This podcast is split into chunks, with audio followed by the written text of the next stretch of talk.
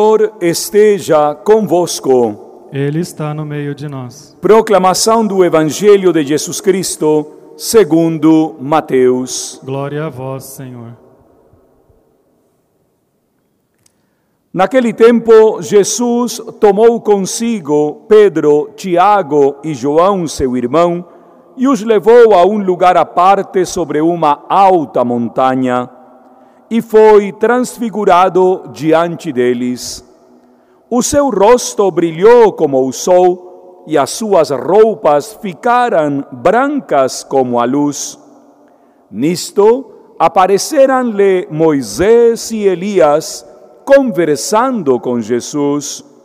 Então Pedro tomou a palavra e disse: Senhor, é bom ficarmos aqui.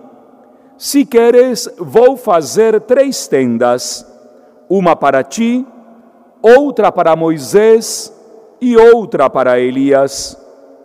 Pedro ainda estava falando quando uma nuvem luminosa os cobriu com sua sombra, e da nuvem uma voz dizia: Este é o meu filho amado, no qual eu pus todo o meu agrado, escutai-o.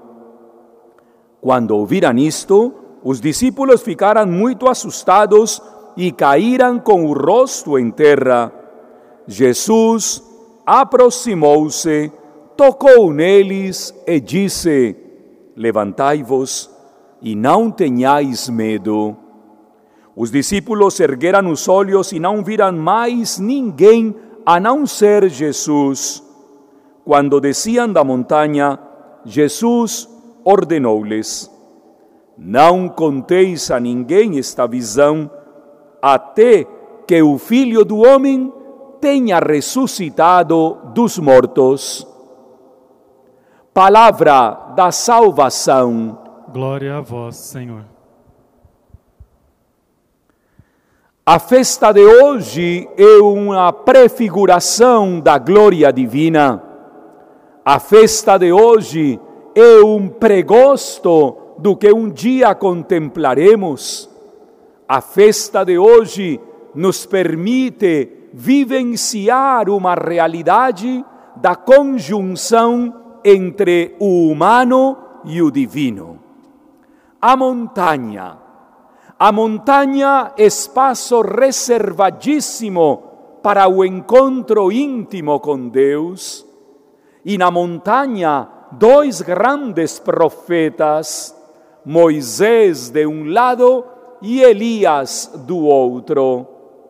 A montanha do Sinai constituiu para este grande patriarca no início da experiência da constituição do povo de Deus, um espaço privilegiado.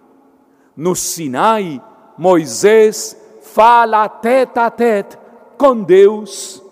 E no Sinai, onde as tábuas da lei são configuradas no coração daquele que estava respondendo ao chamado do Senhor e na montanha do Sinai, onde Moisés consegue enxergar abertamente os planos de Deus para com ele e para com seu povo.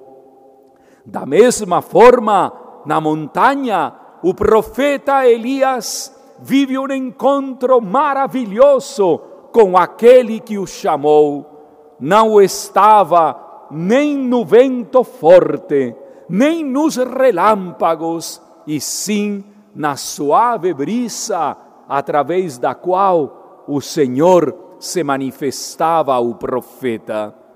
Subir a montanha é um desejo do Filho de Deus. E com seus discípulos, três deles escolhidos, Jesus chega até o final da montanha.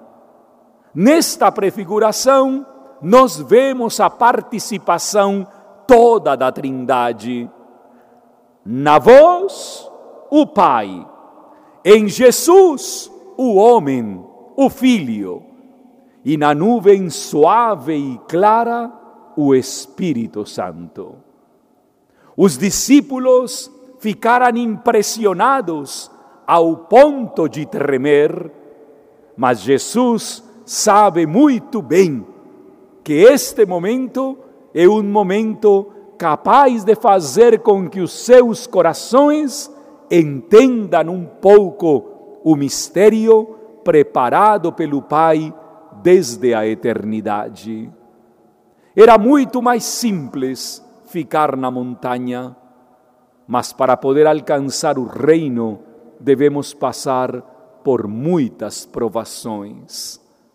Aprovação, aprovação da descida é muito mais forte do que a aprovação da subida. Quando tudo está bem no alto, ninguém quer descer. Só que o mestre sabe muito bem qual deve ser a pedagogia. Vamos descer da montanha para continuar anunciando a todos as glórias do Senhor e, sobretudo, a glória que nos espera contemplar o Pai o Filho e o Espírito na eternidade. Amém. Amém.